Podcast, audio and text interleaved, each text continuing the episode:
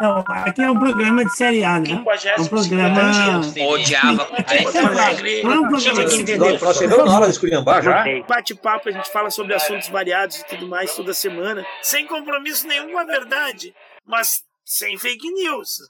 My name is Harvey Milk, and I'm here to recruit you.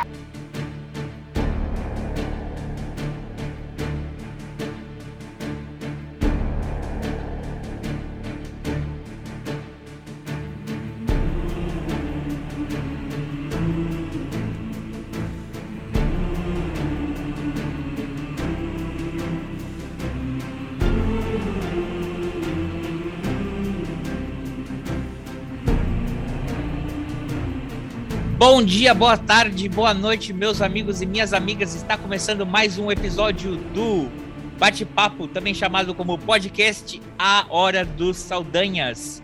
Eu, o host, apresentando esse programa, me chamo André Saldanha e junto comigo meu colega Ivo Saldanha. Boa tarde, Ivo.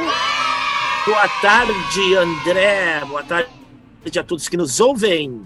Boa tarde! E estamos gravando este episódio no dia 21 de maio de 2022, faltando 224 dias para o fim do governo Bolsonaro, e vai ao ar toda semana assim que o Machete terminar de digitar. Então, a gente grava no dia 21, mas sabe lá quando sai, mas pelo menos sai toda semana. Uma vez por semana vocês vão ter um, um bate-papo aqui. Então, se você escuta a gente pelo Apple Podcast, assina a gente. Se você escuta a gente pelo Google Podcast, pelo Pocket Cast, pelo todos os casts, até um, até um, Red Circle. porque ele está hospedado no site Red Circle e até um da, vou dizer para você, até um da Índia. Eu, eu fiz o cadastro lá para os nossos amigos da Índia ouvirem. Quem sabe alguém de Goa escuta, né? Goa. Boa vai entender, gente. Goa vai entender a gente. E hoje, como é o dia 21 eh, de maio, hoje é o dia da língua nacional. Hoje é o Dia Mundial para o Desenvolvimento Cultural, estabelecido pela Unesco, e no Brasil é o dia do profissional de letras. Nós trazemos ele, o que já é prata da casa, nosso querido amigo Léo Prado. Boa tarde, Léo. Boa tarde, boa noite, bom dia, Brasil, mundo, quem estiver nos ouvindo, onde estiver nos ouvindo, cá estou novamente, né, neste dia que celebramos Dia do Profissional de Linguagem, de Linguística, né, o Dia do Linguista. Muito obrigado pelos cumprimentos. É, como de praxe, eu, professor Léo, aqui participando da Hora dos Saldanhas, que eu adoro, e mais uma vez na luta contínua, persistente pelo meu microfone. Eles me prometeram um microfone quando eu chegasse a 100 participações. Não sei se eles sabem o número exato da participação de hoje. Eu acho que é 75, talvez 60, alguma coisa Não, assim. não, não, não, não, não. Tem que Não. saber. Se eles não disserem um número exato, é porque já, é, já estou perto das centenas de participação. Então eu quero meu, meu microfone. Escrevam aí nos comentários, por favor. Hashtag justiça para o microfone do professor Léo. Mas, É, André, Bem-vindo Léo, à tua terceira participação aqui Ah, na, é na hora. mentira, não é a terceira. É, é- já tá perto de 10, se não for 10. Léo, é que a gente faz tanta promoção do teu canal que eu tava até. é, A semana passada a gente tava aqui falando. Poxa, a gente faz tanta promoção do, do canal do Léo, que ele vai falar daqui a pouco ele mesmo, o canal do professor Léo Prado, que a gente vai ter que começar a fazer um desconto na participação dele pra, de merchandising aqui. Vocês, estão ouvindo, né? Ouvindo. Você, não se atreva. Eu espero que ele tenha gravado esse bordão. Não se atreva a fazer isso comigo. É um prazer inenarrável estar aqui com vocês. É, que horas nós vamos às efemérides? Eu hoje Não, eu quero. Eu, isso que eu dizer, como agora a gente. é- Agora. Como já é costume, Quando eu venho. quando o Léo vem, ele tem que ler para nós o- qual é a efeméride do dia 21 de maio, segundo o livro aí, o calendário.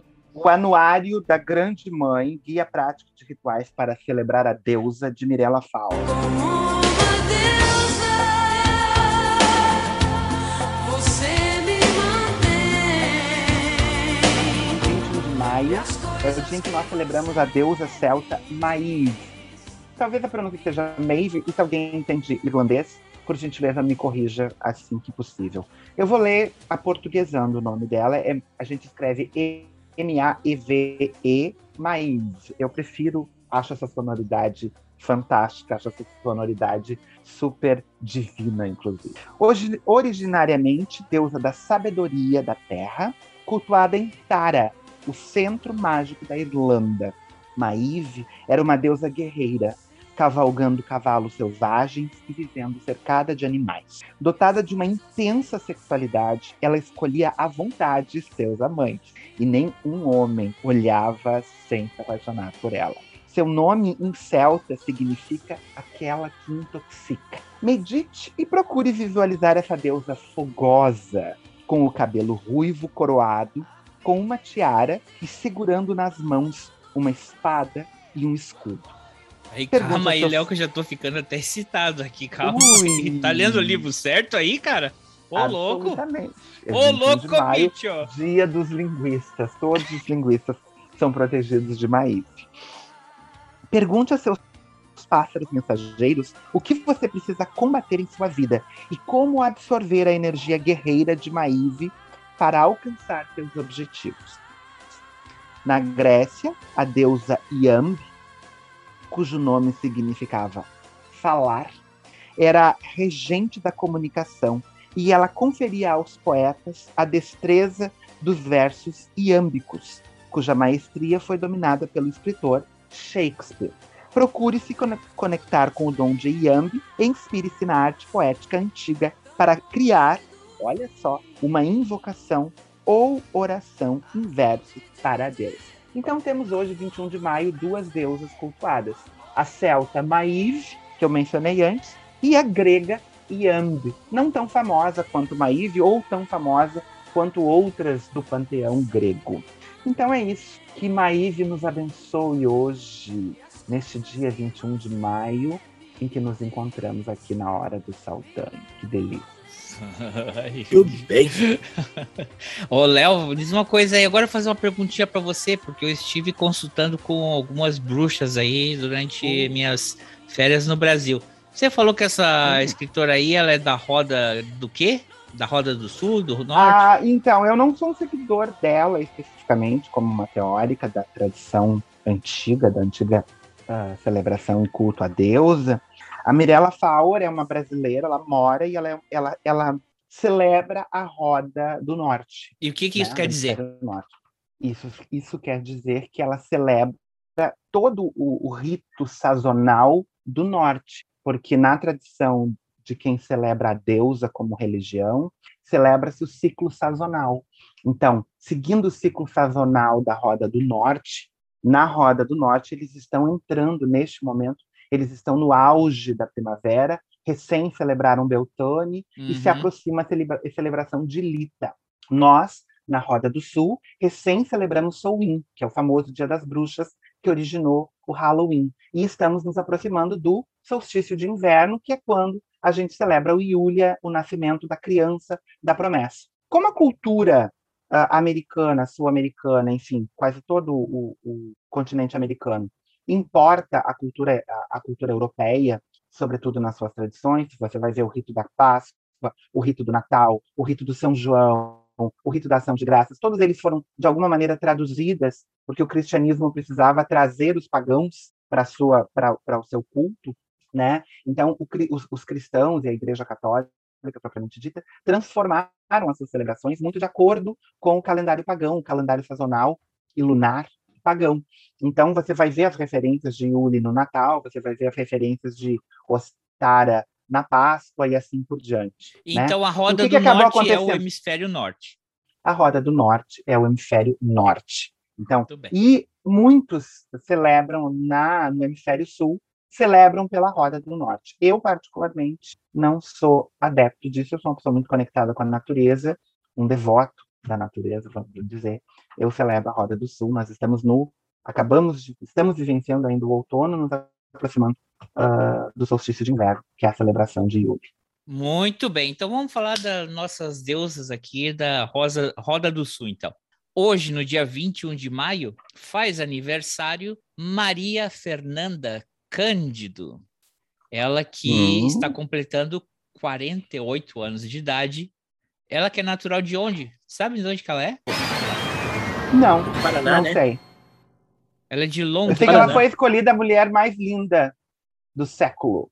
Quando teve a virada do século, no início de 2000 ali, ela foi eleita a mais linda mulher. Ela é linda. Ela é linda. E agora ela tá em Hollywood, né? Ela tá fazendo uma série. Não, ela fez o filme do, do Harry Potter aí. Não é, é- não é o Harry Potter, é esse. Ah, eu não sei. O que eu É. lembro da Maria Fernanda do é ela lindamente interpretando uma lésbica em cenas de sexo quentíssimo, com a É. belíssima, não menos bela do que ela, Paola Oliveira, na, na minissérie global, série global, micronovela, sei lá que nome tinha aquilo, já tem alguns anos, chamado Felizes para Sempre, Opa, vamos buscar então. um ponto de depois. interrogação. Procurem quem quer ver Maria Fernanda Cândido, peladíssima, belíssima, Play. com Paola Oliveira, peladíssimas juntas.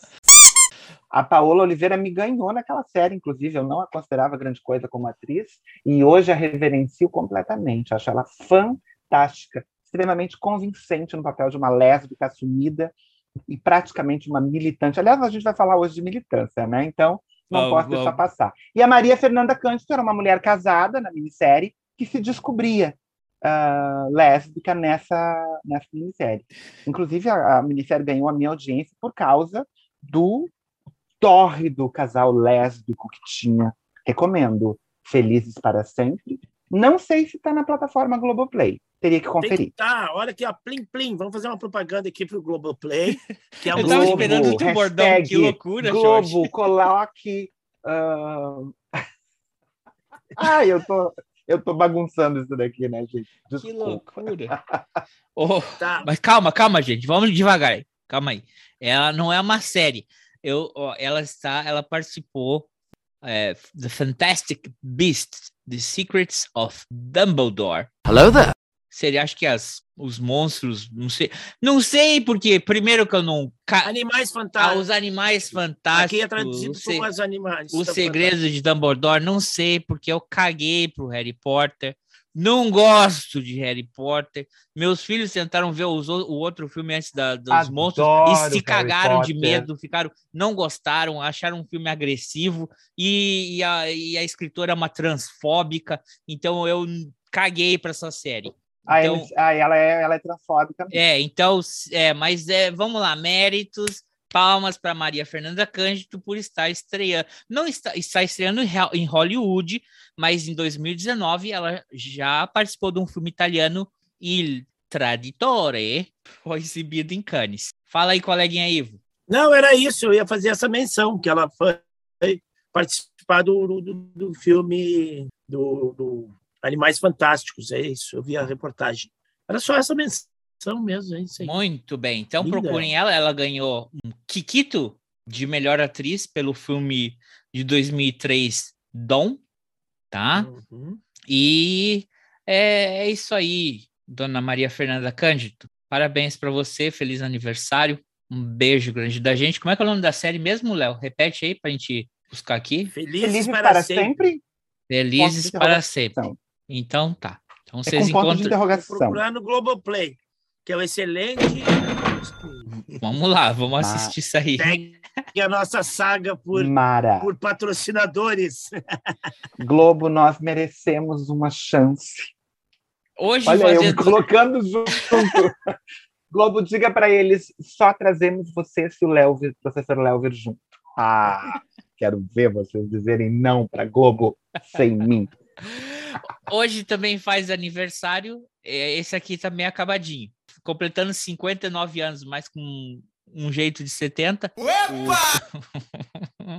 Roberto Frejá faz aniversário hoje. Ah, não tem jeito de 70, não seja assim. Não seja É que, assim. Léo, eu vou fazer uma treta aqui, hein? O colega Ivo disse que o Frejá, em algumas músicas, ele canta melhor que o próprio Cazuza.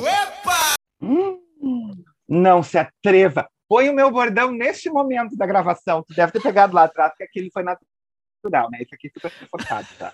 Não se atreva a dizer uma coisa dessas, Ivo Saldanha. Vou contar um segredo para vocês, então, já eu que me vocês estão arrisco falando a do dizer que Cazuza. eu canto o mundo é um moinho melhor que o Cazuza, mas eu não vou fazer isso com os ouvintes aqui agora. Que Eu tô- quero contar um segredo aqui para vocês, Tô só para ruim. deixar o Ivo constrangidíssimo com o que ele acabou de falar. Posso? Vocês deixam eu contar um segredo aqui. Eu fiz canto há um tempo da minha vida. Eu fiz canto na minha vida. Ah, eu tenho essa teoria de que todo ano a gente tem que fazer uma coisa pela primeira vez, uma coisa que a gente nunca fez. E um tempo atrás, antes da pandemia, eu fiz aula de canto, tá, Ivo? Isso é um segredo que ninguém sabe. Só quem escuta a Hora do Saldanha sabe que Leozinho, o professor Léo, Ó, fez com dois anos de exclusividade aqui. canto. Então, só para a Hora do Saldanha. E o meu professor fez eu participar de três saraus, no qual eu me apresentei cantando. E eu, em todos eles, cantei pelo menos uma música do Cazuza. Por quê? Porque, segundo o meu professor, o meu timbre de voz é muito parecido com o timbre de voz do Cazuza, então ficava muito fácil para mim cantar o Cazuza. Inclusive, alguns dos outros participantes ah, que estavam no sarau acharam, lembraram muito do Cazuza quando me ouviram cantando. E eu não vou dar palhinha para vocês aqui, em hipótese alguma. ah, eu não sei polêmico. se isso foi um então, elogio. assim, Ivo, Eu não sei se as pessoas estavam ouvindo te elogiar ou te sacanear. Ivo, tu é um despeitado, Ivo. Tu é um despeitado. Não, eu ia dizer que tu deve não ter cantado. Cantar, Ivo. Se tu Canta, fez aula de canto, canta, tu eu quero deve ver ter tu canta melhor. cantado melhor do que o Cazuza. Vamos lá. Olha, olha aqui, eu já tô até vendo as manchetes aí no, no- nas páginas de fofoca, ó. Youtuber diz que canta melhor que Cazuza. Imagina, eu não, eu não falei isso. Foi o Ivo Não, que a primeira mencionou. fofoca ia ser assim. Mas eu fiquei muito feliz. Deixa eu contar mais uma coisa. Hoje a gente vai falar de militância, né? Eu preciso contar mais um segredo. Fala. Então, eu durante muito tempo da minha vida, eu fui muito complexado com a minha voz. E essa era uma das razões pelas quais eu tinha muita vergonha da minha voz ao longo de toda a minha vida. E quando eu fiz canto, eu perdi muito dessa. Na verdade, a gente vai ficando velho, a gente perde, to- perde todas as vergonhas. Então, Tu tá virando eu, um velho sem vergonha, isso quer dizer. entrar naquela então, totalmente. Eu entrei naquela vibe assim do é o que a casa oferece, esse é o meu bordão, né? Quando eu chego, chegando, eu já vou logo dizendo: olha, isso é o que a casa oferece, essa é a voz, esse é o corpo, e essa é a manifestação da minha, da minha, da minha alma. Eu perdi essa vergonha, mas na adolescência, sobretudo, eu fui muito complexado por causa da minha voz, porque eu fui muito, eu sofri muito bullying. Ah, é bichinha, ele abre a boca, todo mundo vê que ele é bichinha, aquela coisa então eu tinha muito complexo da minha voz. E a aula de canto me tirou isso, porque eu fui cantar em público, né? E eu fiquei muito feliz com esse elogio. Pode não ser um elogio, o Ivo pode não gostar do Cazuza, foda-se o Ivo nessas horas. Ivo, é um despeitado, que esse registro aqui que não seja cortado. Ah, eu fiquei muito feliz com essa comparação, porque eu sempre fui muito fã do Cazuza. Eu acho ele um gênio.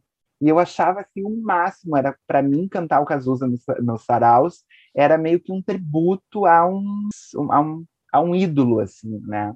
Eu nem gostava tanto das músicas dele, assim, para né, cantar, mas eu, eu cantei Codinome Beija-Flor, eu cantei, cantei Exagerado, né, em alguns saraus. Tanto que eu fiz outras músicas em outros saraus, mas o Cazuza eu tinha que fazer sempre, que era uma exigência do meu professor. Então, viva Cazuza, Cazuza Forever, Ivo Despeitado. Ah, e deixa eu fazer um comentário aqui que me veio assim. Muito bem. É, que sombra, né, cara? Porque o, o, ah, o Frejá é um baita de um, de um cara, teve junto na banda e tudo mais, e o aniversário do Frejá, e a gente está há, há quase cinco minutos falando do Cazuza. Cazuza.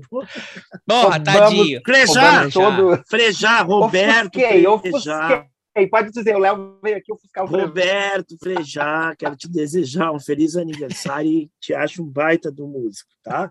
Adoro o teu, teu trabalho, baita artista. Como eu já disse antes, frejar naquela música da Betânia também. Frequentas as minhas mais estranhas fantasias. Esse é o bordão que eu acho que o Machete tem. O tuas outras falas não tem um bordão, mas ele já te fez um corte desse frequentas. Eu, eu, eu, eu, eu reivindico aqui o meu bordão do Não Se Atreva, que ficou super natural. Ficou muito legal. É, Machete, anota aí e faz um bordão. Vamos ver se ele faz. Por Ele é meio favor. Machete, eu tô pedindo. Bota na introdução. Bota lá naquelas falas da introdução. Ai, aquela. Eu amo o Ivo falando da, da, da, que aqui a gente só não faz fake news. My name is Harvey Milk, and I'm here to recruit you.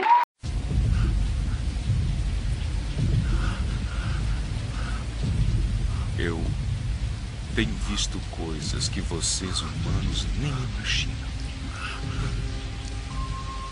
Naves de ataque em chamas na borda de Orion. Faróis brilhando na noite perto do portal Tannhauser.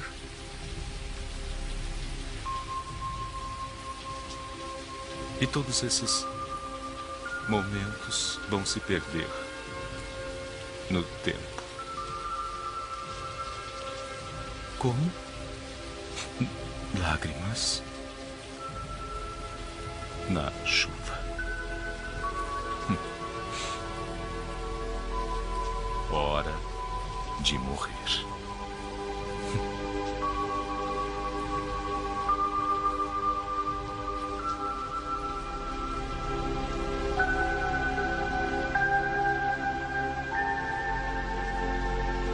Não é só de alegria, né? Infelizmente, eu, eu só queria trazer uma menção aqui um pouco triste, um pouco triste, bastante triste, né? Que infelizmente essa semana a, a gente perdeu mais uma pessoa para Covid, né? mais um, um, artista que a gente perde para Covid. Essa semana, uh, o Vangelis, né? o, eu não vou poder falar o nome dele inteiro em, em, em A grego. pronúncia correta do nome dele em grego é Vangelis. Vangelis. É, e a gente, a portuguesando, chama ele de Vangelis, né? Sonoridade bem mais bonita em português, né? É. Eu acho. Vangelis bem mais. Uh, me, me arrepia. Eu Evangelius Obicias Papatanasio, ele que foi um cara que fez várias trilhas sonoras assim de filmes que marcaram os anos 80 e 90, como Carruagem de Fogo, que é o que ele ganhou um, um Oscar, o Blade Runner, é, o filme é, Missing, que a gente já falou aqui uma vez, que é sobre uh, o que é um filme que me traumatizou quando era criança, que é sobre o golpe militar no Chile com o Jack Lemmon, que o, o filho dele é, ele é uma das pessoas que são é, sequestradas e mortas pelo regime militar, a ditadura militar na, no Chile. The Bounty, como é que é The Bounty em português? Que é com o Mel Gibson e o Anthony Hopkins, colega Ivo. Tu, tu sabe esse filme? Léo? Vocês não viram esse filme? Cara, esse, não, cara, não esse sei, filme não... é muito bom. Esse filme é com o Mel Gibson, o Anthony Hopkins. Putz. Eu não sei de que filme tu tá falando pelo título The Bounty. Não sei. O The Dá um Bounty. plotzinho. The Bounty é o seguinte: eles são uma expedição inglesa, não é? Que tá na época que, que a Inglaterra está indo colonizar a, a Oceania, e eles são uma missão para a Oceania, e eles chegam em uma ilha na Oceania, né? E, bem, ele conta a história deles, a, a relação hierárquica dentro do... Como é que era de um, de um navio, né? Sabe? Uma expedição, né? Que era uma expedição militar barra extrativista, né? Imperialista. Comercial. Comercial, claro. E só que o que acontece é que o Mel Gibson, o que é um dos oficiais, e uns outros membros da tripulação, eles não querem voltar para a Inglaterra. Por que será, né? Chegaram no paraíso, não querem voltar para a Inglaterra. E existe um motim. E ah, o Anthony Hopkins, cara, a atuação dele, assim, ele. aquela fleuma de como seria talvez um, um comissário, um, um almirante inglês, né? No, é muito bom esse filme. Ele é muito bom. Não, vocês têm que ver um dia. Ele é antigo, mas ele é muito bom. É, que mais que ele fez? Ele fez aquele filme 1492, A Conquista do Paraíso, também a trilha sonora dele. E acho que o último mais assim conhecido seria o Alexandre, de 2004. Cara, eu, eu, eu gostava muito das músicas do, do Vangelis. Gostava muito. Aliás, eu devo. Vou ficar devendo eternamente direitos autorais aí. Quando eu faço as minhas peças lá da, da escola, mais de alguma vez, apresentações lá, já usei músicas dele, assim. Gosto muito de Pool Star, E, e, enfim, a trilha do, do, do, Blade Runner, quando eu era jovem, não vou nem dizer para que, que eu usava ela. Né? Eu tinha um disco, um vinil do Blade Runner. E eu não, nem vou falar para os ouvintes aqui, não merecem ouvir isso. Para que, que eu usava a trilha do, dos meus. Ah, vou falar assim. Meus encontros amorosos, meus encontros românticos. Oh, oh, oh. Eu estava subentendido. Diminuía a luz do ambiente e botava o Blade Runner a tocar, o disco do Blade Runner, para ser feliz. Sinistro. É... Não, não era sinistro, o cara é jovem, é bem bom isso aí. Depois o cara vai ficando velho, vai ficando mais dificultoso. Ó, o que eu tinha falado, tem, tem dois caras que eles são praticamente desconhecidos nesse filme na época que eles fizeram o filme.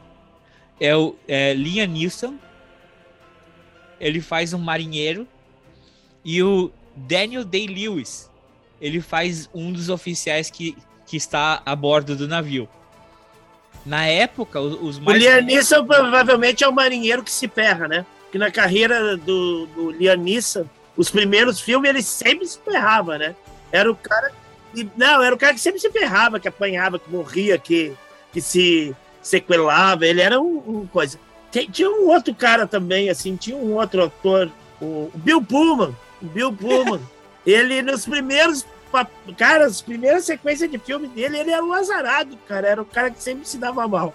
Depois os caras acho que conseguiram ganhar um, um, um status assim em Hollywood, aí os caras começaram a fazer filmes em que eles, eles não se quebravam tanto.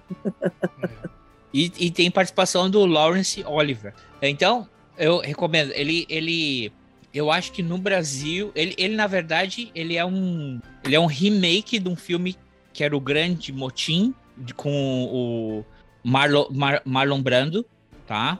É, e ele no Brasil, ele tá como Rebelião em Alto Mar. Então, é minha recomendação aí. E a passagem aí do Vangelis, que. Mas pelo que tu diz, deve ser um filme dos anos 80, 90. 1984. É, então, tá. Beleza. Quando o Mel Gibson ainda não era cancelado. Vou procurar nos streamings. E bem, então vamos, vamos entrar aqui no nosso, na nossa pauta é, principal.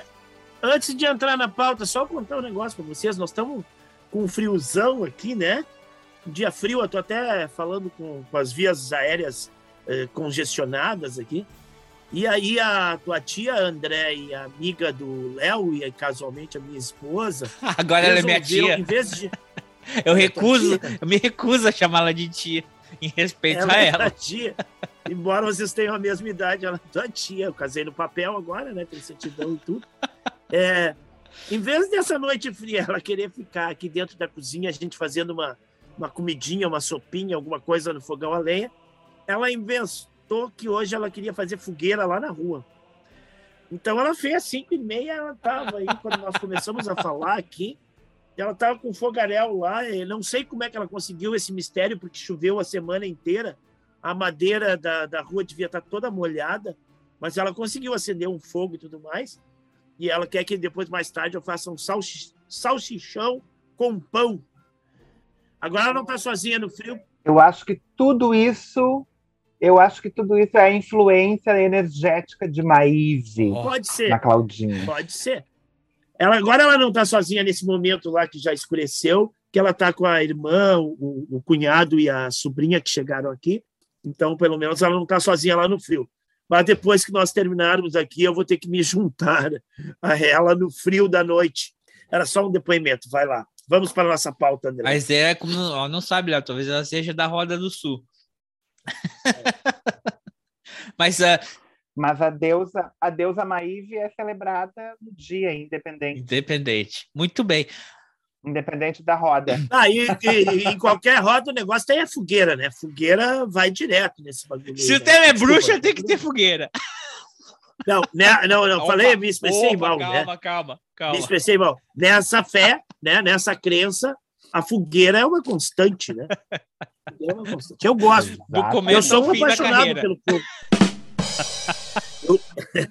o André já bacalhou aí, já fazendo sarcasmos históricos aí, páginas tristes da nossa história.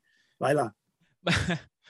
Tá bom. Então vamos. Ainda Isso bem aqui que vira uma avacalhação quando o Léo vem. É uma bagunça total. E no programa dele, vocês que entendi. verem o canal dele, ele vai falar no final, é tudo sério. É roteirizado, tem, tem o pessoal do. né? É, é tudo organizado, Claro, os é comentários. de aqui aula, ele é vem, vira uma bagunça isso aqui. Mas tudo bem. É. Vamos lá. Vamos pro O tema Léo principal. não é um cara comportado que nem Michael, que vem aqui e fala assuntos pesados e sérios. Não Ah, tá Agora bom. A, a ironia tá aberta agora. Vamos Tem lá. que seguir o nosso canal lá, professor Léo, ouvir os nossos episódios lá, que daí o professor vai conhecer os nossos convidados, todos que vêm aqui, que alguns também já são ah, clássicos aqui, né? E, e a gente está fazendo, porque mais escrachado que o Michael não tem. Mas vamos lá. Mais bagunçado que quando vem o Michael não tem. É. Te Mas- amo, Michael. Um beijo. Abraço, Michel. My name is Harvey Milk, and I'm here to recruit you.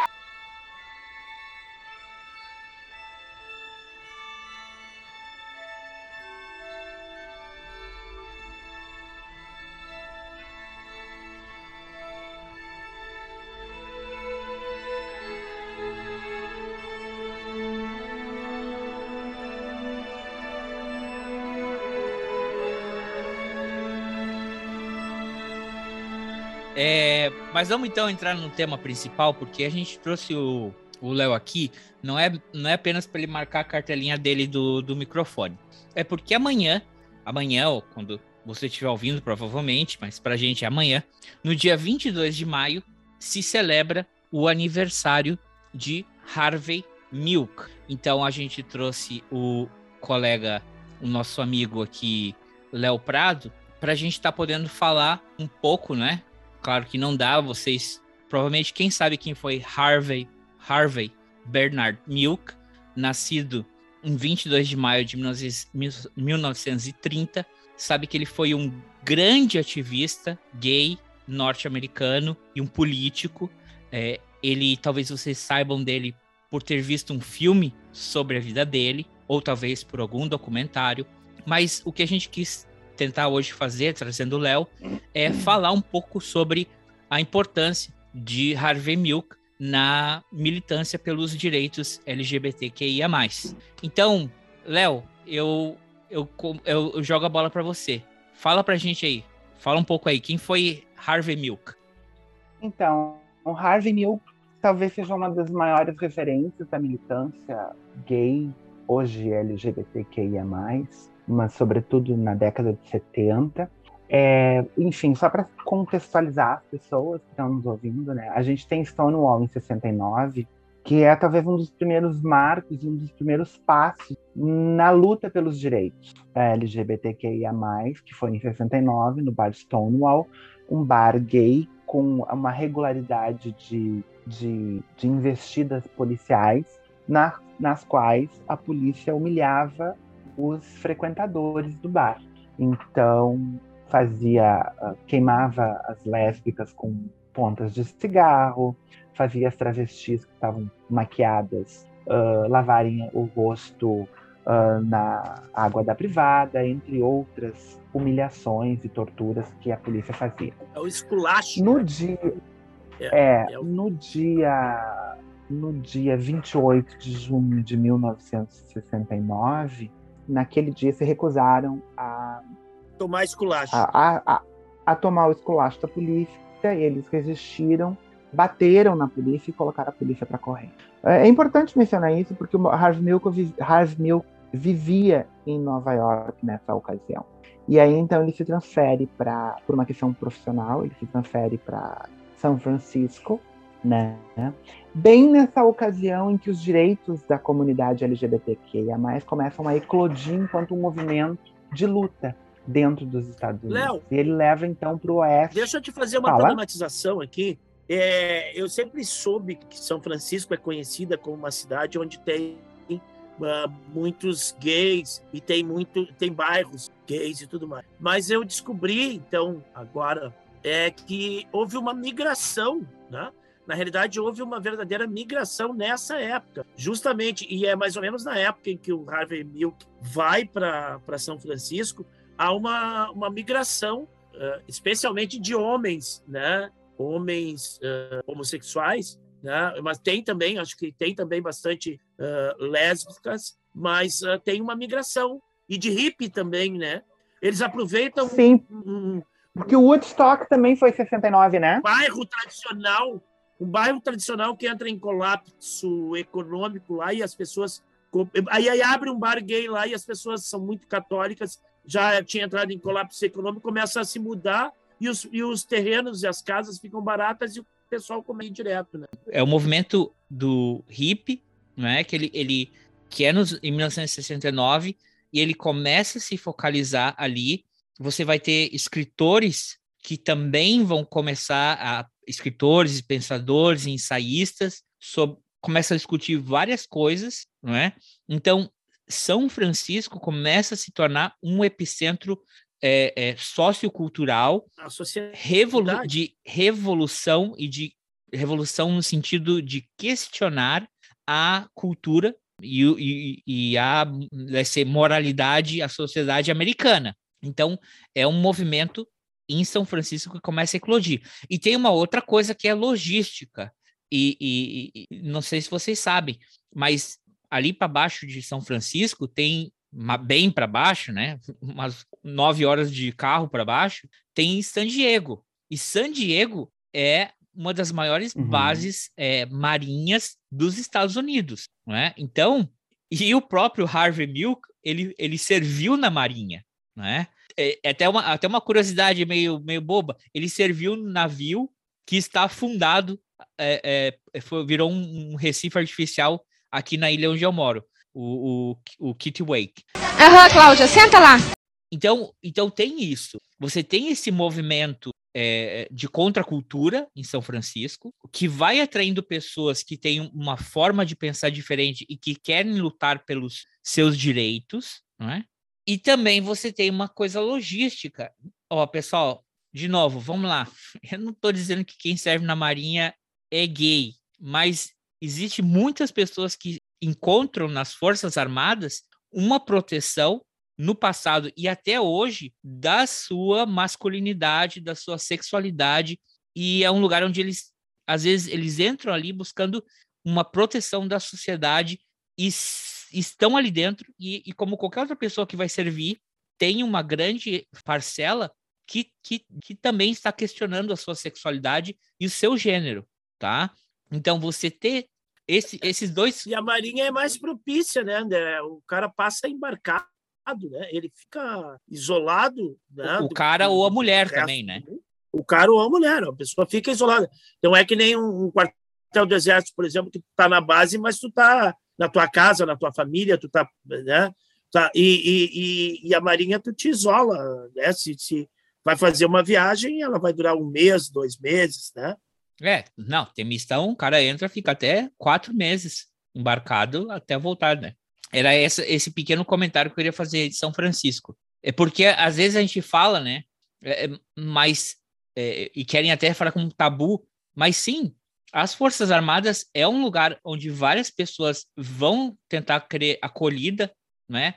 Para tentar se proteger de uma sociedade que está tentando uh, uh, ser homofóbica ou transfóbica com eles, né? Mas vai lá, segue aí, segue Léo. Então. Como eram os conventos e os mosteiros na Idade Média na Idade Moderna, né? Também era um lugar de. Tu te esconde sob a proteção da igreja que reprime tudo isso, e ali tu tá atrás daqueles muros, bem mais protegido do que se tu estivesse fora deles. E tu pode se expressar com maior. Então, maior... o Harvey Milk foi, foi para São Francisco exatamente nesse, enfim, nesse contexto histórico que os meninos acabaram de, uh, de mencionar. Uh, e uh, ele tinha talvez um dos bordões mais importantes dentro da, da militância, que é My name is Harv Milk and I want to recruit you.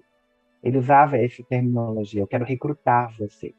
E ele mobilizou muitos homossexuais na década de 70 uh, para uma postura política de entendimento de que a conquista dos direitos passava pelos espaços políticos. A conquista, mais do que a conquista pelo respeito, pela, uh, uh, pela vivência da sua orientação, Ela passava pelos direitos constituídos e garantidos pela organização social e política. Então, é, ele se muda para São Francisco uh, e vai para o bairro Castro, se não me engano, tem uma avenida com esse nome, e ele abre Castro uma Street. loja de fotografias.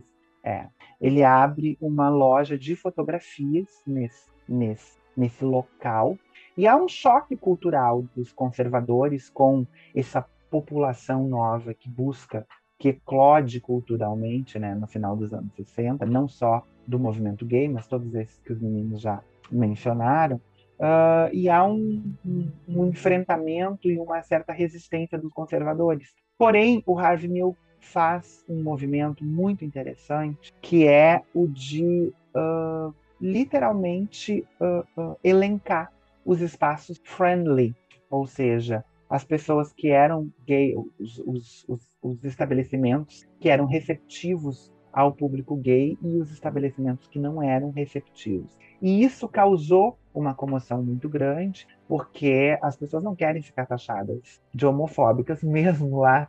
Não de homofóbicas, mas não querem perder clientela, não querem perder dinheiro. É, negócio é negócio. Negócio é negócio. E isso ganhou uma força muito grande.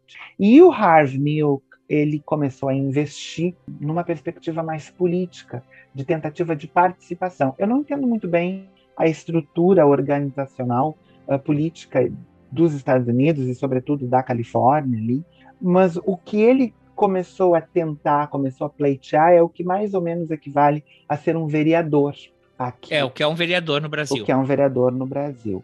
Ele tentou quatro, na quarta, ele tentou três vezes e não conseguiu, na quarta vez ele conseguiu. Então ele foi o primeiro gay político dentro dos Estados Unidos e até onde se sabe dentro da história do movimento LGBTQIA+. Ele conquistou uh, uh, muitos direitos para a comunidade gay, sobretudo de São Francisco, e uma das suas principais bandeiras que existia dentro do, dos Estados Unidos na década de 70, sobretudo como um, um, um, um movimento já de reverberação do que aconteceu em 69, é que existiam muitos professores gays. Então nós, professores, devemos muito isso, essa luta porque existia um movimento reacionário dentro dos Estados Unidos de demissão de todos os professores assumidamente gays dentro da Califórnia, dentro de São Francisco, pelo menos. Não, talvez eu não esteja dando o dado político específico, aí uh, uh, meninos fiquem à vontade para colocar. Uh, aí o pessoal pesquisa também. É, né? enfim. então, o, o Harv Milk, o Harv Milk cria essa essa simbologia muito forte. My name is Harvey Milk and I'm here to recruit you.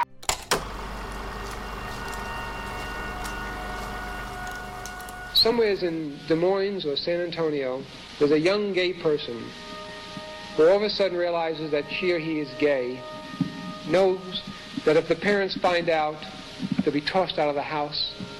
The classmates would taunt the child, and the Anita Bryans and John Briggs are doing their bit on TV, and that child had several options. Staying in a closet, suicide, and then one day that child might open a paper and it says homosexual elected in San Francisco, and there are two new options. The option is to go to California.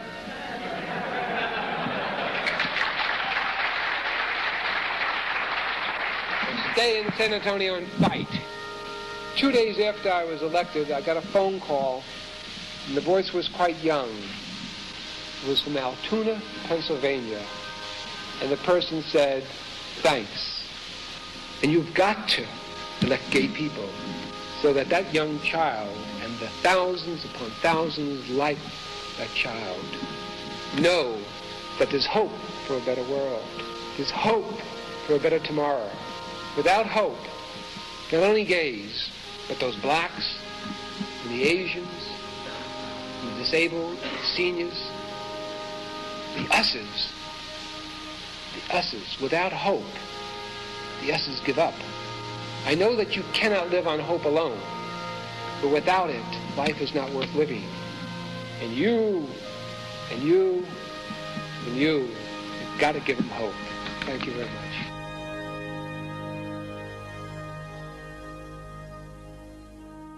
Não se atreva.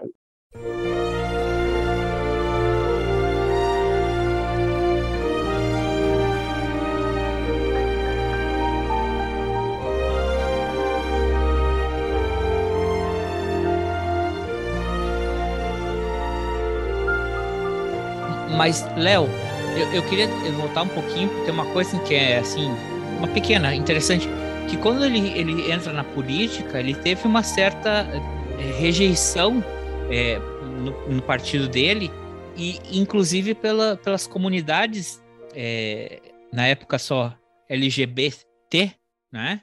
Uh, como a... E esse cara aí que chegou novo, que é de Nova York? Porque ele é de Nova York, ele é de uma família judaica, né? Então. Quem que é esse cara aí que chegou aí já tá querendo. Né? Como aqui diz no Brasil. Pegou o trem andando já quer sentar na janelinha. E, e, o interessante do Harvey Milk como político, né? Que quando ele, come, ele, ele, ele sempre lutando pelas pautas LGBT, mas é, que ele nota que. Então tá, eu não consigo tanto apoio aqui. Então, o que ele começa nessas todas as campanhas dele, que levam até a quarta campanha dele, o que eu acho interessante, o amadurecimento dele político, porque ele começa a ver, como tu falou, ah, qual que é o problema aqui? É os professores que estão sendo discriminados? Ok, então eu vou focar nos professores. Aí ele chega na, ali na área portuária. O que está pegando aqui? Ah, a discriminação eh, contra é, imigrantes? Então eu vou focar aqui. É o pessoal que está perdendo emprego porque os empregos estão acabando? Eu vou focar aqui. Então, o Harvey Milk, eu, eu, o que eu acho interessante da. Claro, eu, um homem hétero, né? Mas o que eu acho interessante da caminhada política dele é que ele vai abrindo o escopo dele e ele vai abrangindo o problema de várias outras pessoas que estavam, naquela época, principalmente, marginalizadas e à volta da sociedade sem serem representados, não é? Tanto que ele consegue ser eleito vindo de períodos onde cada vez mais a prefeitura se tornava conservadora dentro da cidade de São Francisco. Então, eu, eu acho interessante como aspecto político dessa caminhada que o Harvey Milk teve é, de abranger vários outros âmbitos da, e vários outros grupos da sociedade para a sua candidatura. Eu quero fazer uma pergunta para o Léo, justamente para linkar com o teu comentário. Eu quero uh, questionar o Léo, assim, essa resistência que ele teve, inclusive, de, de, de, associações de homossexuais e tudo mais, ou associações militantes, né? Ele teve uma certa dificuldade em penetrar nesse espaço. E aí eu quero te perguntar, é porque é, eu fiquei na dúvida. Ele saiu tarde do armário ou ele começou a sua militância gay muito tarde? Né? Porque ele vai começar a militância gay efetiva por volta dos, dos 40 anos. Né? Uh, mas a minha dúvida é se ele, antes disso, ele estava dentro do armário ainda, ou tentando. Uh, dentro do armário que eu digo é tentando uh, não fazer pública a sua homossexualidade, né? Deixar ela uh, mais reservada, né? Porque eu sei que teve um momento que ele cogitou em casar com uma amiga lésbica, justamente para fazer uma fachada, né? Daí cada um segue a sua vida e, e agrada a família e tudo mais. Então a minha a minha dúvida é essa: ele ele, ele foi um cara que, que assumiu a sua homossexualidade muito tarde ou simplesmente caiu a ficha dele de que ele precisava militar pela sua homossexualidade muito tarde? Então, eu acho que, eu acho que é uma informação importante uh, de ser dada a respeito do Harvey Milk. Primeiro, só para uh, uh, enfatizar, o filme se chama Milk, A Voz da Igualdade, que é o filme estrelado pelo Penn, inclusive ele ganhou um Oscar. Excepcional a crítica em relação ao filme pela capacidade de reconstrução histórica que teve. Bom, o Harvey Milk, primeiro, ele quando vai para São Francisco, ele já já está, enfim, já ingressou na sua maturidade. E uh, eu acho bastante importante a gente salientar um aspecto uh, que quase nunca é destacado, né? Pelos debates de 69, sobre 69 para cá, né? É, ele muito provavelmente ele é oriundo de uma classe dentro da própria dentro do próprio grupo existe uma divergência muito grande é, de, de, de comportamento. Assim, as manifestações de identidade LGBTQIA+, elas sempre existiram, né?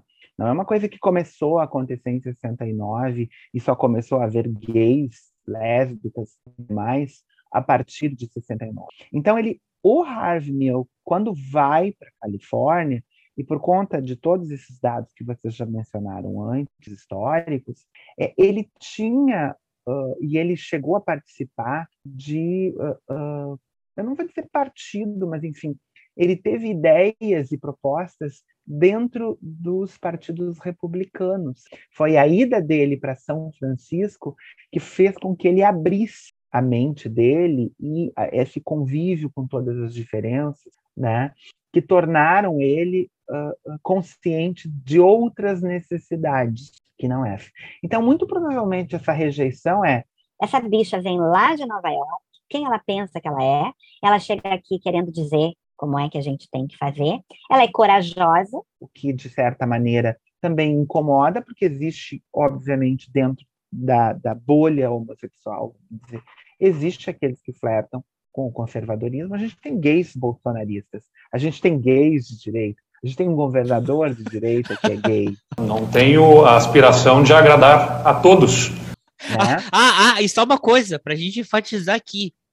O Harvey Milk foi um abertamente homossexual, o primeiro não foi o primeiro político gay nos Estados Unidos, mas ele foi o primeiro abertamente homossexual a ser eleito para um cargo político, porque já existiam outros, já houveram outros, e até existe um governador que ele se diz o primeiro governador homossexual no Brasil. Mas que baita macho!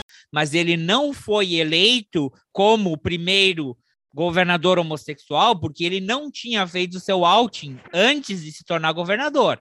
Depois que ele foi governador, ele se disse homossexual. Então ele não é o primeiro governador homossexual eleito, não é? Porque a, a, ele não foi eleito a, as pessoas sabendo que ele abertamente era homossexual. Ele decidiu fazer essa revelação depois. Hadouken! É só fazer essa pequena diferença entre o Harvey Milk e outros políticos por aí, tá? Pelo amor de Deus, eu quero deixar bem claro, o Harvey Milk nunca foi um conservador, ele nunca foi um da extrema direita ou da direita. Mas é muito provavelmente dentro da sua.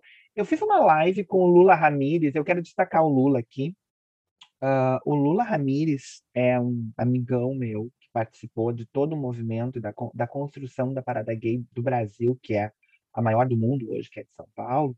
Eu fiz uma live com ele uh, sobre o filme The Boys in the Band. Foi em junho do ano passado. É, talvez fosse interessante colocar na descrição o link dessa live também, porque a gente remonta todo o histórico né? E eu acho que esse filme The Boys in the Band é um filme que ajuda a entender como é que é a, a, o reconhecimento e a vivência da homossexualidade nessas décadas de 50 e 60, que é que são as décadas que formam o Harvey Milk. Então é obviamente que ele chega com toda uma visão da sua época, né? E ele faz as conquistas da sua época. Qual é a importância do Harvey Milk? Ele foi o primeiro abertamente homossexual. E ele fez uma militância que é um exercício didático de militância, né? Ele marchou pelas ruas, chamou os gays, vamos para as ruas e vamos marchar, quando ninguém fazia isso, né? Vamos, vamos nos mostrar, vamos pedir, vamos dizer quem nós somos. E ele faz isso abertamente, né? E isso também dá início ao que é uma parada gay. Tanto que a parada de São Francisco, São Francisco foi considerada por muito tempo a capital gay do mundo, a parada de São Francisco eh, foi uma das maiores. Por quê? Porque o Harvey Milk ele semeia esse espírito de ir para a rua gritar pelos seus direitos. Ele cataloga as, os estabelecimentos que são contra os gays, né? E ele expõe isso. O outing, que hoje em dia é um, a gente chama de, de boicote, né? É, e todos os, os, os, protestos que se faz hoje contra quando uma marca, né, é taxada de homofóbica, ela automaticamente ela toma uma atitude. Foi o que aconteceu no Brasil com o jogador Maurício de Souza, que teve declarações uh, uh, homofóbicas, transfóbicas em relação ao cartoon do Superman, do filho do Superman gay, e ele se posicionou publicamente nas suas redes sociais, e o movimento homossexual, todo o movimento LGBTQIA+, foi para a página da Gerdau e, do, e do, da Fiat exigir uma tomada de postura, porque eles eram os patrocinadores do time, e a marca deles estava associada à homofobia, que é crime, né? A, as marcas automaticamente uh, pressionaram o time e o jogador foi demitido. Isso é um, isso é um ato de militância que foi ensinado didaticamente pelo Harvey Milk. Né? O Harvey Milk é um dos criadores da bandeira, da bandeira não, mas da, da, do uso da bandeira do arco-íris como a bandeira do movimento gay, no momento que se chamava, na década de 70, se falava o movimento gay, que depois se organizou e, né, nós hoje chamamos de movimento LGBTQIA+, né? Então, tudo isso que as pessoas fazem hoje teve um início. E o Harv Milk é esse precursor, é esse cara que disse, vamos, vamos lá. E a sua importância se dá não só porque ele era um gay, ele era uma bicha, ele era queer, né? Ele, ele, ele rompia com os padrões heteronormativos. Para quem não sabe, heteronormatividade é aquele gay que ele tem todo um comportamento dentro da norma heterossexual. É aquele que você olha e diz: Nossa, você nem parece gay. Porque ele segue todo um padrão heteronormativo, ou seja, ele se comporta totalmente como, como os héteros. E nós temos os queers, né? que são as bichas loucas, aquelas que os Milton Cunha, né? que rompem com qualquer padrão de comportamento heteronormativo. O Harvey Milk ele vai dar voz a essas criaturas. São essas pessoas que vão para a rua junto. E é isso, são essas pessoas que ele vai representar. Em 1984, tem um documentário chamado Nos Tempos de Harvey Milk. Não vou saber se essa é a tradução correta para o português. Esse documentário está em inglês no YouTube, quem quiser. Eu posso te passar o link depois, André, se tu quiser. Ele vai contar a vida do, do, documentar, né? Porque ele é um documentário uh, que ganhou o Oscar, inclusive, de documentário em 84, né? E é bem mais próximo, bem mais recente ao, ao seu assassinato, né? Ele foi assassinado por um colega de câmara, né? né? Que é o, Don, o Dan White, que assassinou não só ele, mas também o prefeito, que era um simpatizante, vamos assim dizer, né, da causa e muito amigo e, e, e um apoiador do próprio Harvey Milk. O Harvey Milk foi muito corajoso. Quem assistir o filme vai ver que ele ele deixava tudo registrado, ele sabia da, da, do risco que ele corria, né, de morte por estar fazendo aquilo que ele fazia, e sobretudo ele foi a um debate em campo neutro, enfim, uma tentativa de fazer um debate em campo neutro com um representante da extrema direita que pregava a, a, o quanto era nociva a, o comportamento homossexual. Uh, uh, e, e, o quanto poderia ser nocivo para a sociedade o reconhecimento e a aceitação dos direitos. Porque o que a gente mais precisa, e eu acho que isso é importante destacar a importância do, do Milk, né? Quando ele tinha sua fala típica, né? My name is Harvey Milk and I want to recruit you. Ele não queria apenas te fazer entender, ele queria que tu entrasse para a militância. Eu gosto de dizer, né, Harvey Milk, you recruited me. Ele me recrutou, né? Porque é, essa é a minha bandeira política. Essa é a, e essa militância é extremamente importante, porque ele Sim. entendeu lá na década de 70 que o que nós precisávamos era, era de, de direitos civis, sociais, dentro da sociedade. Mas para isso também precisa, que também é importante, ah, não apenas um protestar pelos seus direitos, mas também mas a importância ocupar, ocupar de participar. E, e, e, e, aí isso fica para qualquer pessoa que esteja ouvindo aqui Ah, tá, mas eu não sou gay, eu não sou lésbica, eu sou branco, né? Amigo, você tem algum direito que você vai ter que lutar por você, de alguma forma ou de outra. E uma das formas, se você é uma. Se você nunca teve que lutar por algum direito, você é um privilegiado. Exatamente. Se você não tem que lutar, você é um privilegiado. Agora, se você não é um privilegiado, você vai ter que lutar. E uma das formas de você lutar é tendo um engajamento político, tá?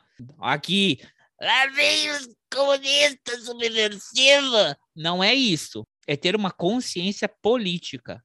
E participar da política não quer dizer que você tem que ser vereador, você é você estar envolvido no processo político. Então, essa, essa é uma lição que eu acho que serve para todos os meninos e meninas, ou como diz o colega Ivo, é, gauchinhos e gauchinhas que estão nos ouvindo, amiguinhos e amiguinhas.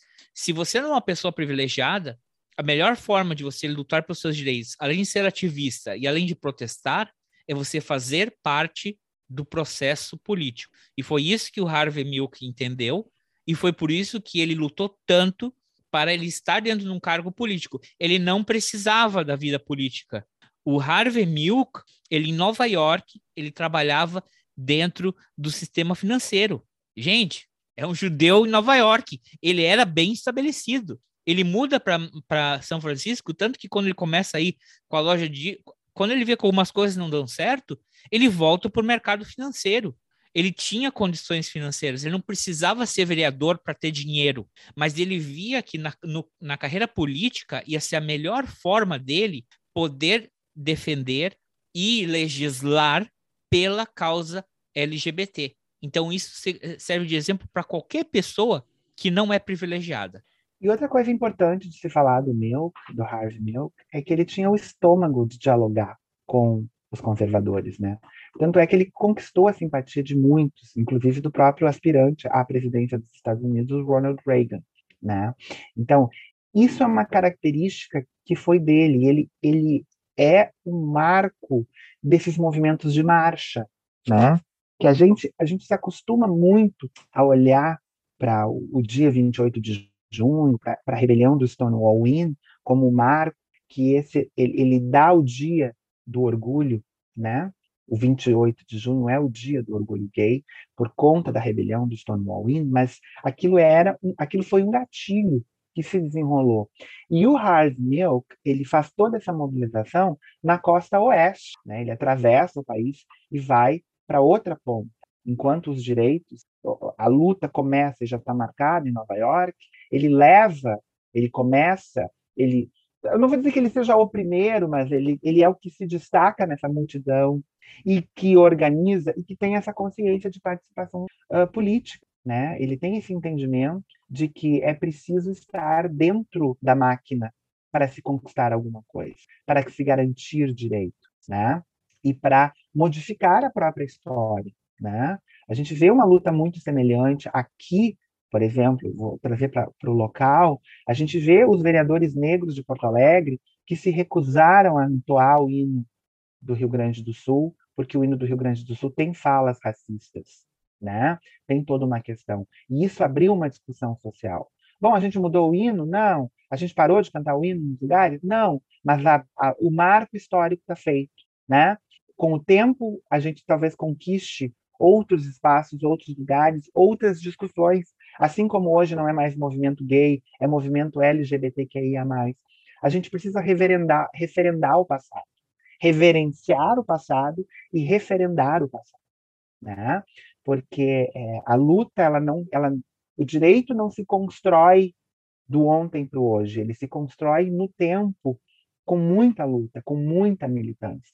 Eu sempre digo isso para as bichinhas novinhas que eu conheço, às vezes aparece na de aula, eu sempre faço esse, esse destaque com os meus alunos, por sermos pertencentes da mesma bolha, eu sempre digo.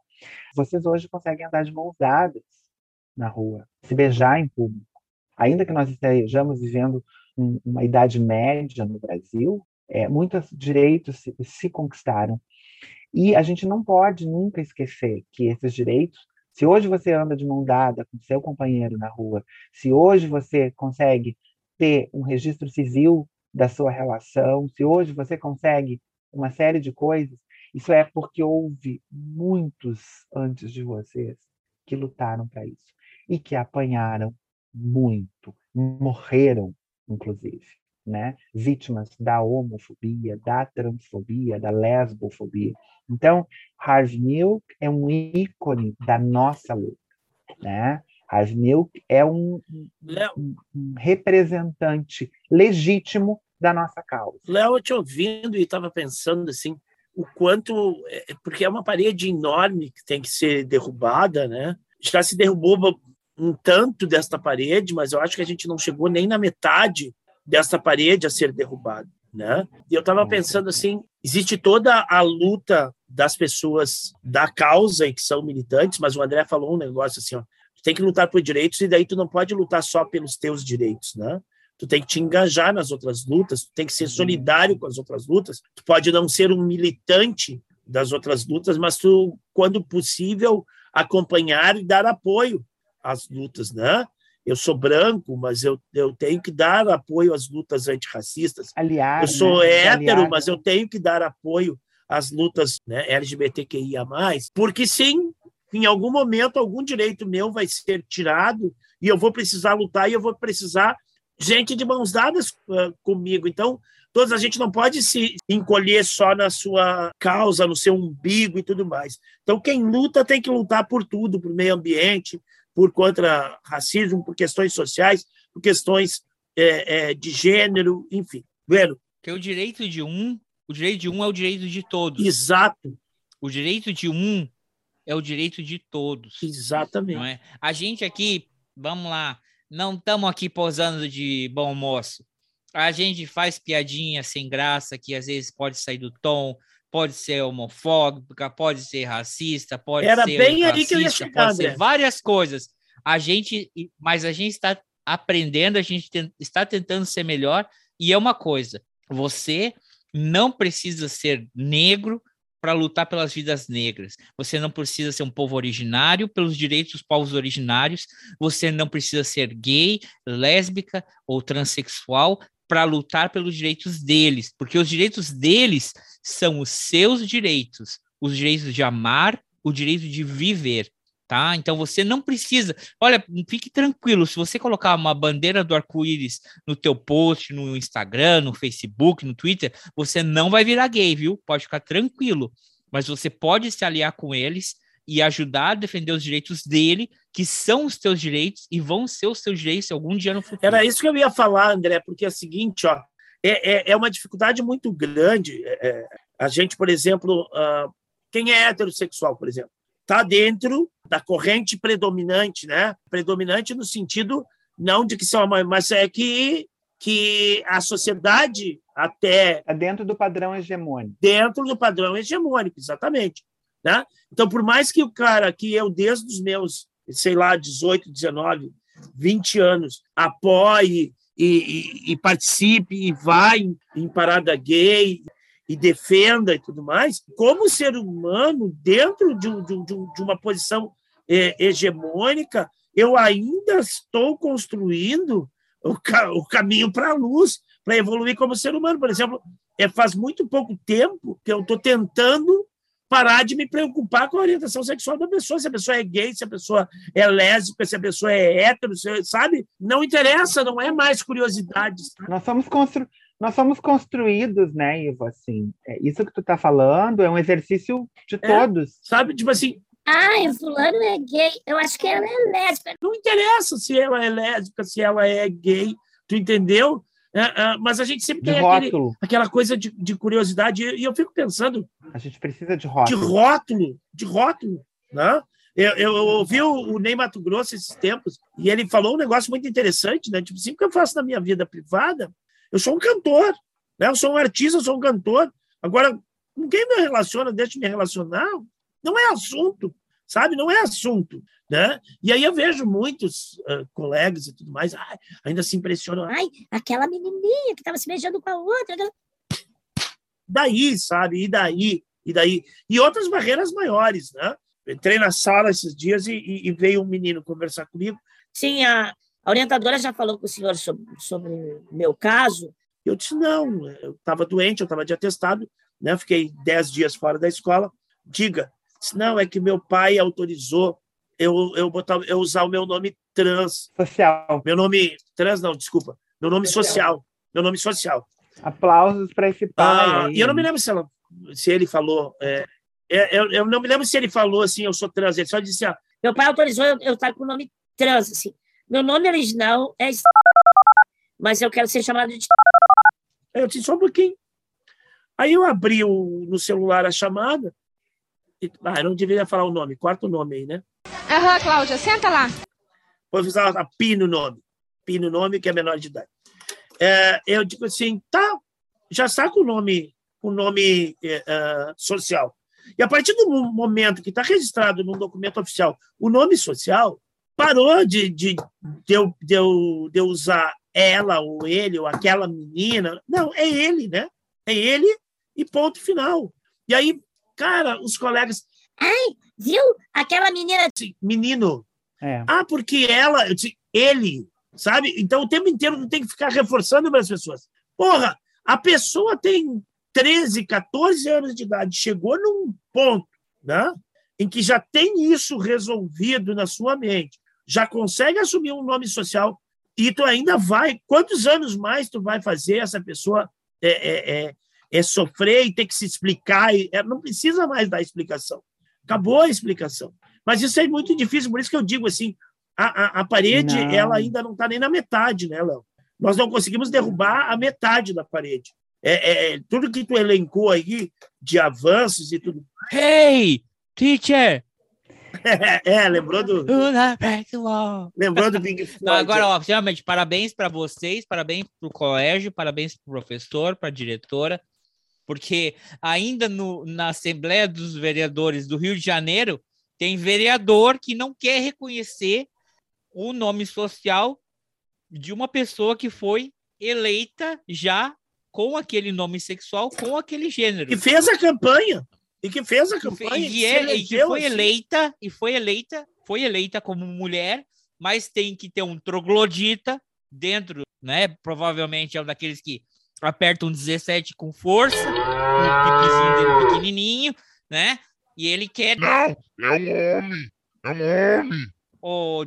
Ai, Eu falei essa teoria, né? acalmar, senão eu já fico É, puto aqui. eu já falei a teoria. Essas pessoas todas, todo mundo dessa, problema. dessa, dessas, cor- dessa corrente aí, Mas não vamos, não vamos cair nessa armadilha, calma, não Eles vamos cair, medo. vamos... É, eles têm medo. Todas É. as pessoas dessa corrente têm medo. Eles são racistas porque têm tem medo um de negro. Eles são machistas têm medo de mulher. Eu são... vou citar, eu vou citar uma fala da minha terapeuta que eu amo, aprendi, a minha primeira terapeuta sempre. Por trás de toda repressão se esconde um desejo. Dese- Exatamente. Quando você e isso serve para todos nós. A gente tem, eu, eu, eu tenho muito esse exercício desde a primeira vez que eu ouvi isso, esse exercício muito claro assim. Quando eu me pego repreendendo um comportamento, discordando, achando que ele possa ser errado, que dis, né, que destoa de mim, eu me começo o meu exercício de O autoanálise. ódio é filho Por do medo. tô O ódio é filho do medo. A pessoa É, que odeia, que tem um Exatamente. comportamento de ódio, ela tem medo. Ela tem medo de tudo. Né? Então ela É. tem medo. Eu tô pensando aqui que o Machete vai colocar várias vezes a, a vinheta aí do do Léo. Frequentas minhas mais estranhas fantasias. É, Então, E como tem medo, não tem a coragem da pessoa. Léo, eu vou te falar, ah, ah, ah, é, requer muita coragem, né? Requer muita coragem enfrentar esse preconceito, essa barreira social. Requer muita coragem. Aí o cara, muitas vezes, não tem a coragem de enfrentar a sociedade e se esconde atrás de uma repressão, de um conservadorismo, de uma crítica e tudo mais, mas ele tem o mesmo desejo, ele tem a mesma vontade, mas ele não tem a coragem. A lei. então, My name is Harvey Milk, and I'm here to recruit you. Harvey Milk, you have recruited me. You say you gotta go and find yourself. Say that you're becoming someone else. Don't recognize the face in the mirror looking back at you. you. say you're leaving as you look away. I know there's really nothing left to say. Just know I'm here whenever you need me, I'll wait for you. So I'll let you go, I'll set you free. And when you see what you need to see, when you find you, come back to me.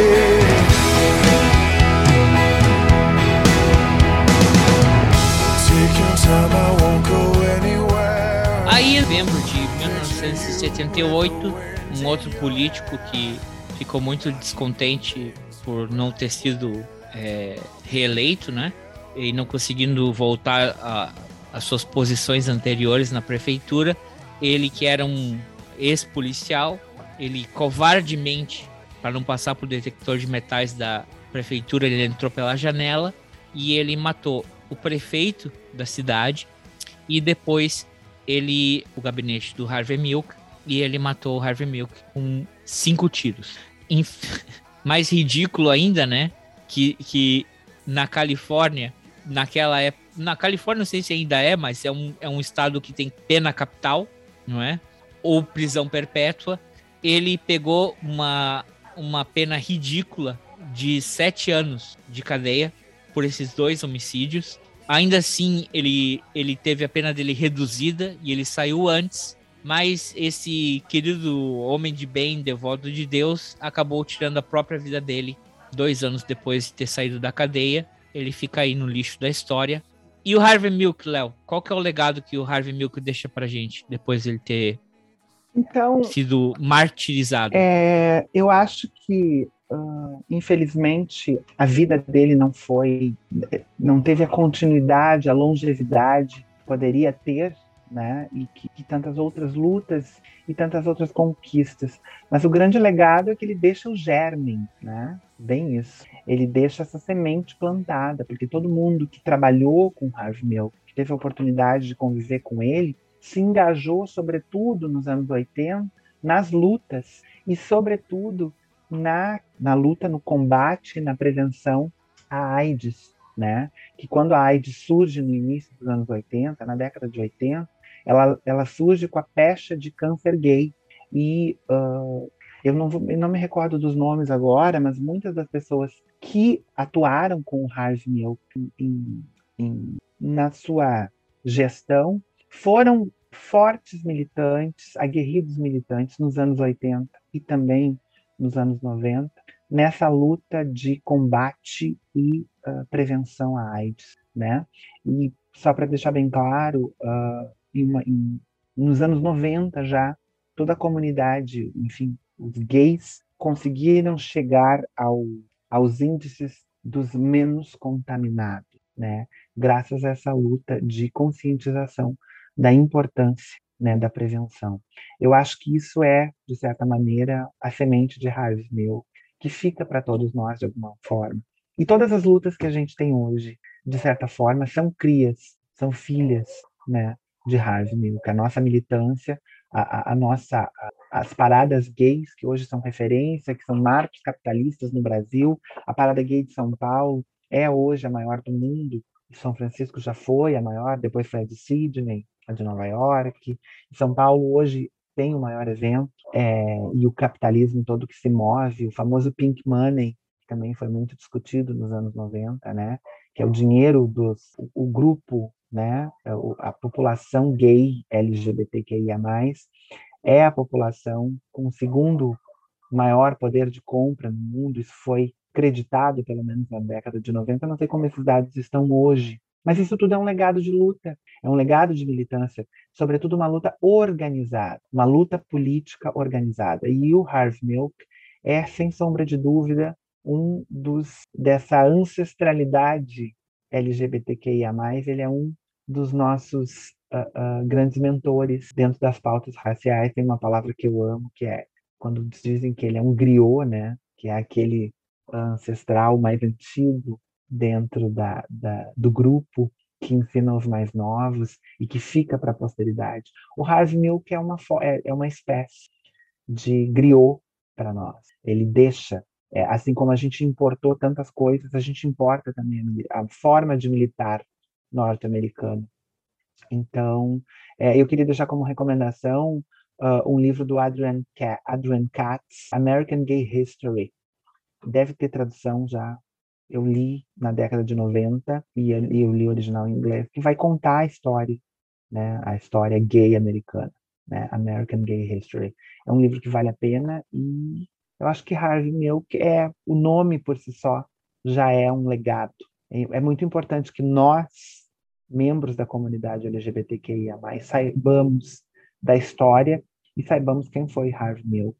Né? Eu acho que é, é fundamental. E assistam Milk, A Voz da Igualdade. Eu acho que é um filme que merece todo o, o, o destaque que ele tem pela brilhante atuação do, do Champagne, fazendo o Milk, Sim. e, sobretudo, pelo registro histórico que ele deixa. Sim, totalmente. Harvey Milk, you have recruited me. O, e o Harvey Milk, né, Léo, que ele, é, quando ele veio a falecer, ele tinha 48 anos de idade. E ele tinha servido apenas 10 meses do seu mandato. Né? É, ele é, achava que ia morrer cedo. Ele era jovem, e, jovem, né? Sim, e o prefeito também que mor morreu, Moscone, ele tinha 49. Então, é muito triste esse evento. Ele, Mas, ele achava uh... que ia morrer jovem e ele não se achava bonito. São duas coisas que o filme deixa isso muito claro, assim. Uh, e eu, eu, eu celebro a atuação do Champagne, porque Champagne frequenta, frequenta as minhas mais estranhas fantasias. mais uma vez. E ele simplesmente faz brilhantemente o Harvey Milk, e o Harvey Milk não se achava bonito eu fico me perguntando de onde quer que ele esteja, o que, que ele tenha, o que, que ele pensou. Para quem não sabe, o Champagne é um ícone, é um sex symbol, muito provavelmente dos anos 80 para muitos gays, né? Então, eu fico me perguntando como será que ele se sentiria em saber que ele foi interpretado por um homem que frequenta as mais estranhas fantasias de boa parte da população feminina e homossexual também. Ele que não se achava bonito, querido amado. Eu posso só deixar um destaque para finalizar aqui, que eu não sei Não, é só uma coisinha antes, Léo.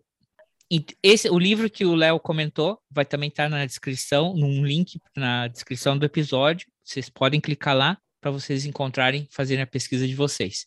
Tá, Léo, o que tu ia falar? Tô... É, só para pegar uma, uma carona naquela fala que o Ivo trouxe antes, da importância de estarmos todos engajados nas lutas, nos direitos de todos, por um mundo mais humano, democrático, para que a gente garanta o exercício da democracia, que a gente garanta a, a continuidade a manutenção da democracia. Eu, falando aquilo que o Ivo estava falando, que é muito importante que a gente se alie às causas.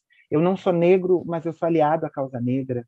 Vocês são héteros, mas são aliados à causa LGBTQIA+.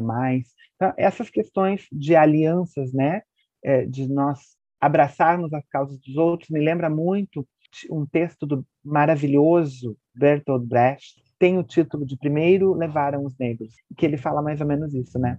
Primeiro levaram os negros, mas não me importei com isso, eu não era negro. Em seguida levaram alguns operários, mas não me importei com isso, eu também não era operário. Depois prenderam os miseráveis, mas não me importei com isso, porque eu não sou miserável. Depois agarraram os desempregados, mas como tenho meu emprego, também não me importei. Agora estão me levando, mas já é tarde. Como eu não me importei com ninguém, ninguém se importa comigo. Dia da literatura, o Léo nos trazendo literatura aqui na Hora de Saldanhas. Muito bem, Léo. Muito bem. E, e mais uma coisa, é, eu espero que o Machete não corte isso da edição. Quando o colega Ivo falou, é, fez o, o erro nome trans com nome social, esse é, é, eu acho que essa frase, essa, essa fala deve estar, porque muitas pessoas vão se confundir, mas as pessoas também têm que entender que a confusão não é maliciosa, porque como nós estamos aprendendo e nós estamos tentando melhorar como homens héteros é, é, alguns mais caucasianos não, que mas outros. eu fiz né? a confusão só por uma questão de velhice mesmo. o, o pensamento me atropelou. Eu estava tentando lembrar. E velhos, alguns velhos dessa Eu estava tentando militância. lembrar se, se ele me falou que era trans ou não, né? ou se ele só me falou direto do nome social. Então eu misturei as palavras, a confusão. Não, mas está certo. O erro é o erro. A gente pode errar, mas a gente está tentando. Amiguinhos, amiguinhas, amigos, estamos tentando melhorar e ter, ser pessoas aqui melhores. Então, para todo mundo aí, é, fica aqui nosso grande abraço, ainda mais que essa semana, dia 17 de maio, foi o dia do o Dia Internacional contra a Transfobia, a Homofobia e a Bifobia. Então, é, a gente quer deixar aqui mais esse dia de militância, que é o dia do aniversário do Harvey Milk, uh, marcado, não é? Então, mais uma vez, eu deixo aqui meu. Nós, eu, o Léo conhece muitas outras, eu vou falar das poucas que eu conheço.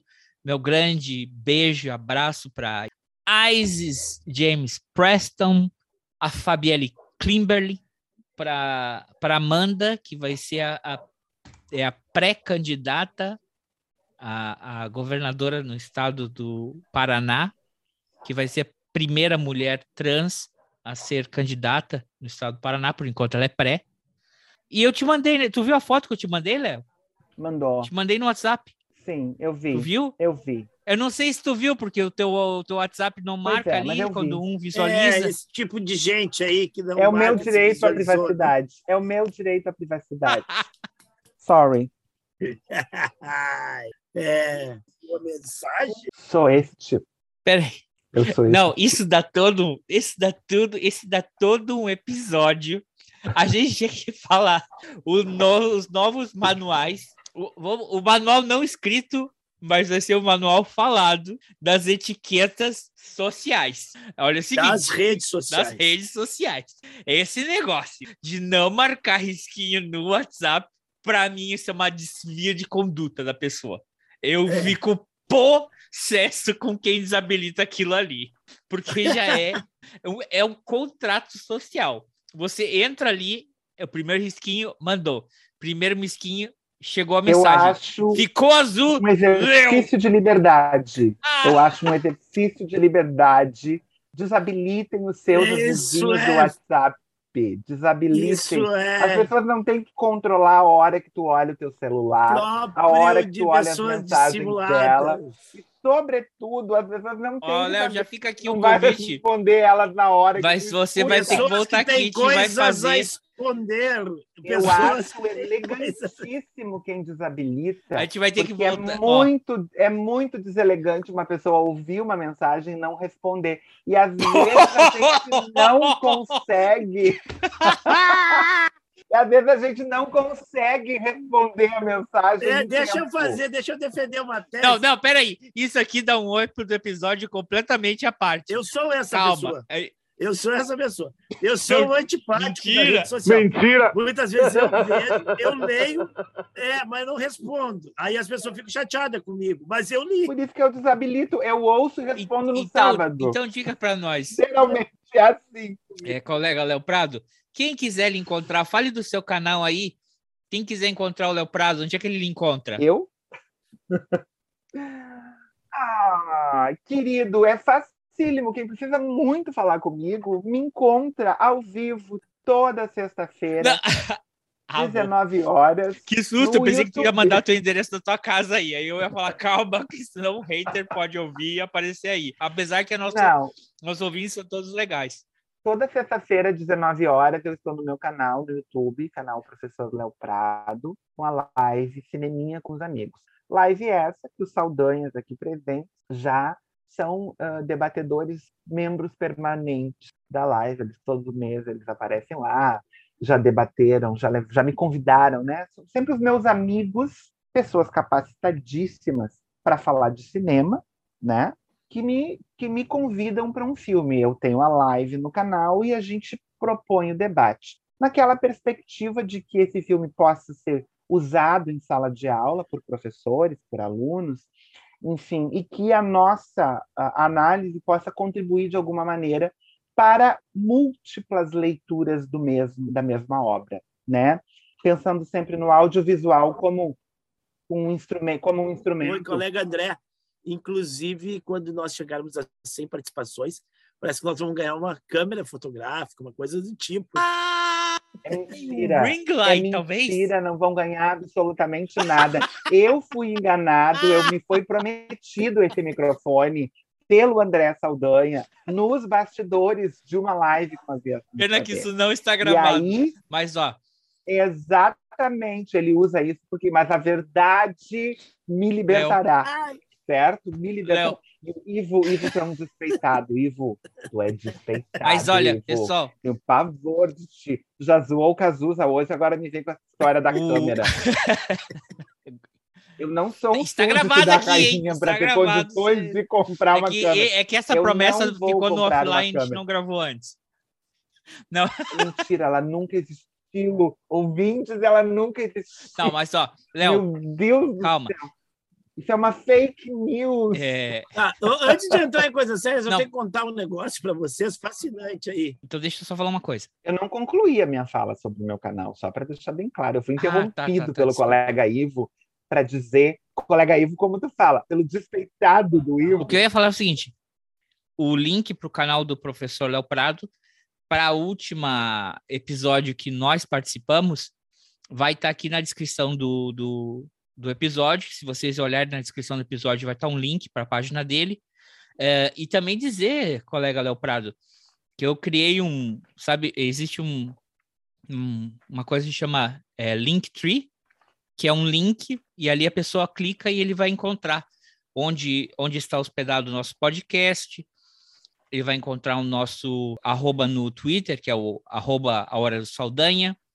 Ele, e ele também vai encontrar, eu deixei um link, sempre a última, nossa, a última participação minha e do colega Ivo no seu canal. A pessoa clica ali e vai poder nos ver ali. Mas igual, eu vou também deixar o, o link do último episódio. Se- desculpa a interru- interrupção, siga aí. Então, só para encerrar, né? ah, Quem quiser me encontrar, eu estou sempre produzindo esse conteúdo na sexta-feira, ah, às 19 horas, Cineminha com os Amigos, que é uma live no qual, na qual eu debato com convidados, amigos, né? Pessoas que eu considero críticas, para poder fazer uma análise sobre um determinado filme que as pessoas definem, decidem o filme, né? Que isso possa contribuir para professores, educadores, pessoas envolvidas com a educação, para usar o filme em sala de aula e usar a nossa análise como uma referência para concordar ou para discordar, porque a ideia é sempre né, ampliar a criticidade, formar, proporcionar criticidade, né, outros pontos de vistas, outras leituras, né, para que a gente possa ter, então, eh, sair da bolha intelectual que a gente vive muitas vezes dos nossos focos de leitura. Os outros olhares sempre nos ajudam a construir e a nos ampliar, sobretudo. Muito Então, bem. Depois que eu desmenti as fake news, que a única verdade é que eu vou Não é fake news, pode ser uma coisa chamada foi- erro factual. Parece que é, é a nova. É como se. É a nova denominação. É, é né? como se dizem, foi um erro factual. Mas tudo bem. É, a definição de fake news é bem interessante. Pode- Uma hora a gente pode até debater sobre fake news, que vai longe, né? Ah, o que é fake news, né? Ah, Ok. Léo, muito obrigado por ter, por ter participado aqui com a gente nessa, nesse dia de hoje. Eu acho que esse foi uma pequena, né? Porque se a gente for falar da vida, deveria ser, poxa, já teve um filme sobre isso, mas é, é importante a gente pautar, né? É, no dia de hoje, Harvey Milk. E muito obrigado por ter participado aqui com a gente de novo, pelo teu tempo. A gente sabe que tu é um cara ocupado, que tu faz, né? Participa de várias coisas, dá curso e, e tu é um militante. Então, muito obrigado pelo teu tempo, obrigado por ter vindo. Obrigado a todos os ouvintes da Hora do Saldanha. Me procurem nas redes sociais, professor Léo Prado, vai ser um prazer. André e Ivo estão escaladíssimos para o mês de junho. O André, inclusive, vai fazer duas participações esse mês de junho, e o Ivo também está escalado já para junho. Então, estou esperando vocês lá no Cineminha com os amigos. Obrigado a todos. E assim como quando eu comecei, vou dizer novamente aqui, fazer minha referência, Harvey Milk, you have recruited me. Obrigado. Obrigado. Tchau, tchau, Não, Ivo. ah, Boa só tarde. para saber, tirar uma dúvida com o Léo, é, quando a gente, nós somos uma dupla, mas quando o cara participa individual conta na tabelinha ali para chegar sem participações, né? Se for eu, se for o André. É. Conta meia. Conta, Conta meia, meia participação. participação. Tá bom. Tchau, Léo. Tchau é a todos. Um abuso. Tchau, tchau, Ivo. Isso é um abuso, mentira. Boa noite. Aí, manda a câmera.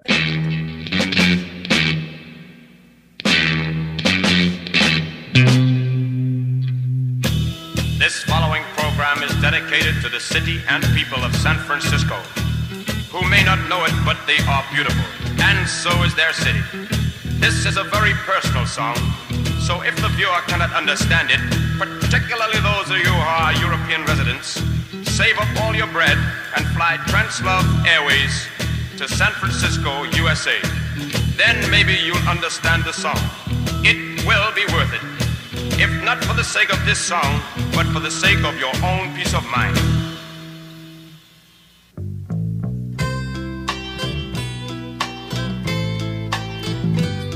Strobe lights beam. Que até é sujo. E só mais uma coisinha, pessoal. Peraí que eu esqueci. Sigam usando máscara, porque a pandemia não acabou. Ela segue aí. Os números estão subindo de volta. Que, se vacinem, tome a terceira dose. Onde estão dando quarta dose, tome quarta dose, dose de reforço, quinta dose, o que seja. Tome a vacina use máscara, siga com os protocolos de distanciamento, lavando bem as mãos, cuidem-se e quem for fazer amor, faça amor gostoso, lembre de usar camisinha. Como o Léo falou, muitos lutaram pelos direitos de vocês, para vocês poderem fazer aquele amor gostoso, mas sigam se cuidando, usando os métodos pre pre preventivos, use camisinha, porque também tem outra coisa, né, Léo? Para esses direitos chegarem aqui, também teve muita gente que morreu e muita gente que infelizmente sofreu pela AIDS. Mas graças que a gente tem um SUS, um sistema de saúde, a gente teve médicos e cientistas que têm que desenvolveram medicamentos que ajudam no tratamento da pessoa que tem o HIV, não é? Então, menos pessoas morrem de ter contraído AIDS, não é? De ter AIDS, porque você não morre de AIDS, você morre consequência, é síndrome da imunodeficiência, tá? Mas a, a, a AIDS ainda existe, então sigam se cuidando e façam amor, o amor que seja protegido, com proteção, certo? Era esse recadinho final. Amo vocês, um beijo para todos. Esse foi um serviço social da Hora do Saldanhas. Creates dreams. Walls move, minds do too. On a warm San Franciscan night. Old child, young child, feel alright. On a warm San Franciscan night. Angels sing, jeans of blue, Harley Davidson's too. On a warm San Francisco night. Old angel, young angel, feel alright on a warm San Francisco night. I wasn't born there, perhaps I'll die there.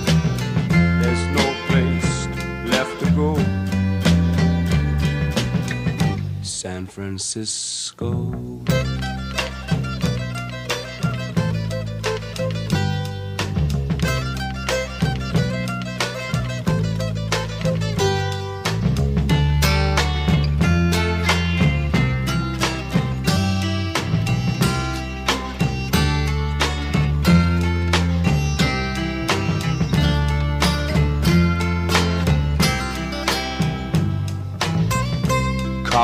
Face is filled with hate. Heavens above, he's on a street called love. When will they ever learn? Old cop, young cop, feel alright on a warm San Francisco night. The children are cool, they don't raise fools. An American dream, includes Indians too.